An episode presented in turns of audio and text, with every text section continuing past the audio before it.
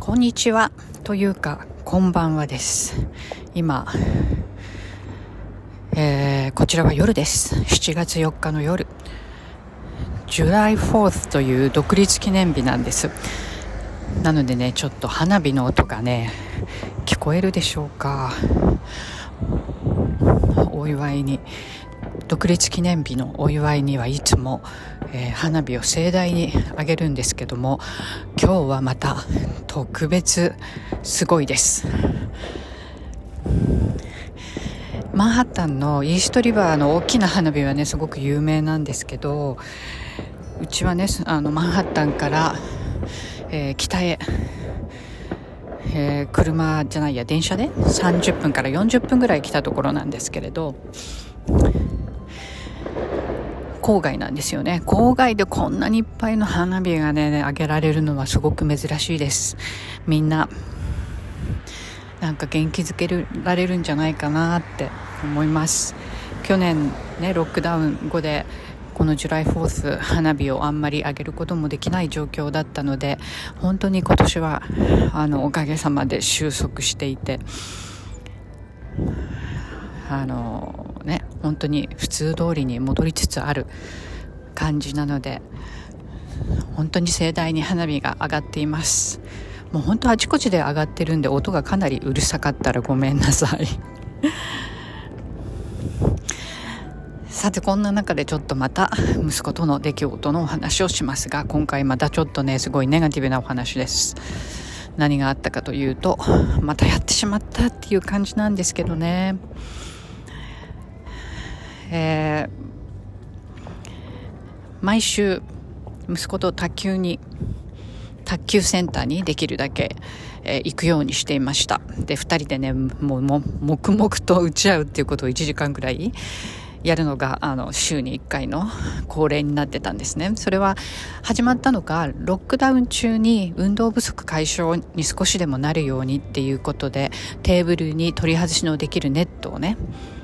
取り付けてダイニングテーブルの上につけてそれで卓球をするっていうことをずっとやってたんですよ。でその流れでロックダウン解除になって卓球センターを近くに見つけてそれで行くようになってました。で先週、えー、恒例ということで週1の卓球デートっていうのに行ってきたんですけどでその夜かなその次の日かななんか久しぶりそれはちょっとね久しぶりだったんですよ息子も。いろいろ忙しくて。なのであの言ってくれてありがとうっていうことを伝えたくなってそれを伝えました。で感謝の気持ちを伝えたはいいんですけれどその後にちょっと余計なことを言ってしまったんですね。来週いつ行けるかな？っていうことを言いました。そのいつ来週いつ行けるかなっていう私はちょっと希望をね来週の希望を見たつもりだったんですけれど息子に伝わったのがなんと多分、えー、コントロールしようとしていた私みたいなんですよね。で自分でもあの気が付きませんでしたが息子が「もう行かないよ」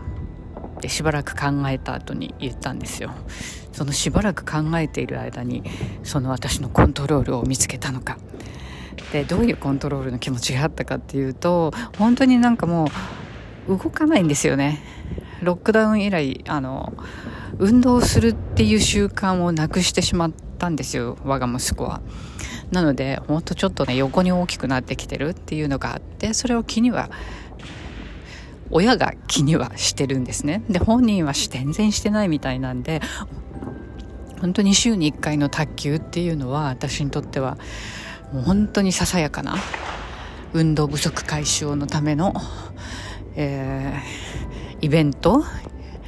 だったわけですよ。でそれでねプライスやっぱり一緒に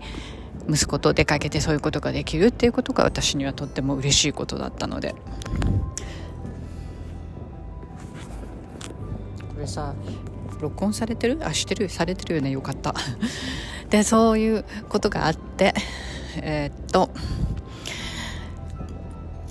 週一の卓球デートがおじゃんとなってしまって私はとっても悲しいというお話でした。でまあでも別にそんなねあの険悪な感じというわけではなくてもうそうやってコントロールされるならもう行かないみたいなそういう感じなんでしょうね別にだからその後も普通にお話はできているのでまあいいかなとは思っているんですけれどもねこのコントロールの癖抜けないですよね。小さい時にはねあの本当何々しなさい。っていうことをなるべく言わないようにしてたんですよ。その代わりに、ね、これ何時に行こうか。ってこれいつできるかな。っていう言い方をしてたわけですよね。でもそこにはやっぱり裏にはやっぱりねやらせたいやってほしいっていう気持ちがあるわけで。でそれはまあ当たり前のことなんですけどで今回の場合はその感謝の気持ちを伝えた。ねそういういいことを言った後にコントロールしようとした。っていうことでそれがちょっと余計に、えー、悪い効果として現れてしまったっていうことで残念でした。だからなんかそういう時には本当になんかね本当にその気持ちを伝えるっていうことが大事なんだなって改めて思いました。コントロールしたいとか何々してほしいみたいな気持ちは、えー、持たない方がいい。思春期にはそれがバレてしまいます。思春期っていうか思春期以上になるとそのことを敏感に捉えてしまうので、ね、感情の脳が敏感に動くので働くのでということが起こってしまいました。えー、まあでもまああの仲良くはやってるんです。よくあの、えー、ほのぼのした会話ができるのは猫をうちの猫をね間に挟んで猫が何々だねとかっていう話とかそこからこうちょっといい感じにお話になったりとか